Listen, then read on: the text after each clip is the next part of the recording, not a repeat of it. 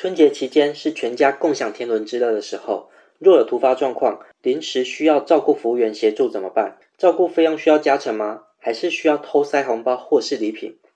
嗨，大家好，我是用专业说白话讲重点不废话的小周药师。你现在收看的是小周药师聊长照。先跟大家拜个早年，祝大家阖家平安，牛运当头。今天的主题是春节期间需要照顾服务怎么办？结论就是长照二点零负担轻，但民间自费服务有弹性。聘请照顾服务员就两种方式，一是政府的长照二点零服务，二是民间纯自费的照顾服务。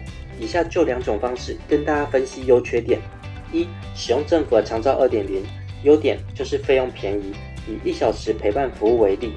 费用是三百五十元，一般户的民众只要自费十六 percent，所以只要负担五十六元，且根据长照服务定型化契约，即使过年期间也不得加价或收受馈赠。若业者违法加价，可依长照服务法最高开罚五万元。缺点一，必须是长照二点零已开案的个案，所以需要在过年前就先完成评估，并且被评定需要等级二到八级。缺点二，服务能量较少。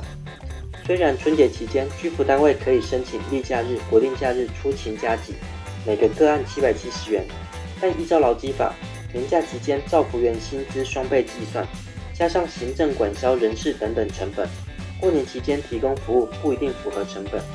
所以结论是，过年期间政府长照服务虽然便宜，但资源有限，建议还是留给需要的人。第二种方法，使用民间纯自费的照顾服务。因为纯自费就不受政府长照二点零定型化契约规范。以下以国内知名照顾服务平台家天使的收费方式为例：临时照顾服务最短三小时起，每小时一服务人员资历与评价，每小时服务费两百五十元到三百五十元。春节期间二月十一号到十四号，服务费用加成五十 percent，所以每小时的服务费用在三百七十五元至五百二十五元之间。自费的照顾服务优点是不需要事先的评估和开案，那服务会更有弹性。缺点就是比长照二点零贵。那以上长照二点零费用计算方式，感谢新北市家景居家长照机构社区整合部吴成林主任协助。那我们之后也会有吴主任的专访。如果你对于今天的内容还有任何疑问，欢迎在底下留言。感谢收看小周要师聊长照，我们下次见，拜拜。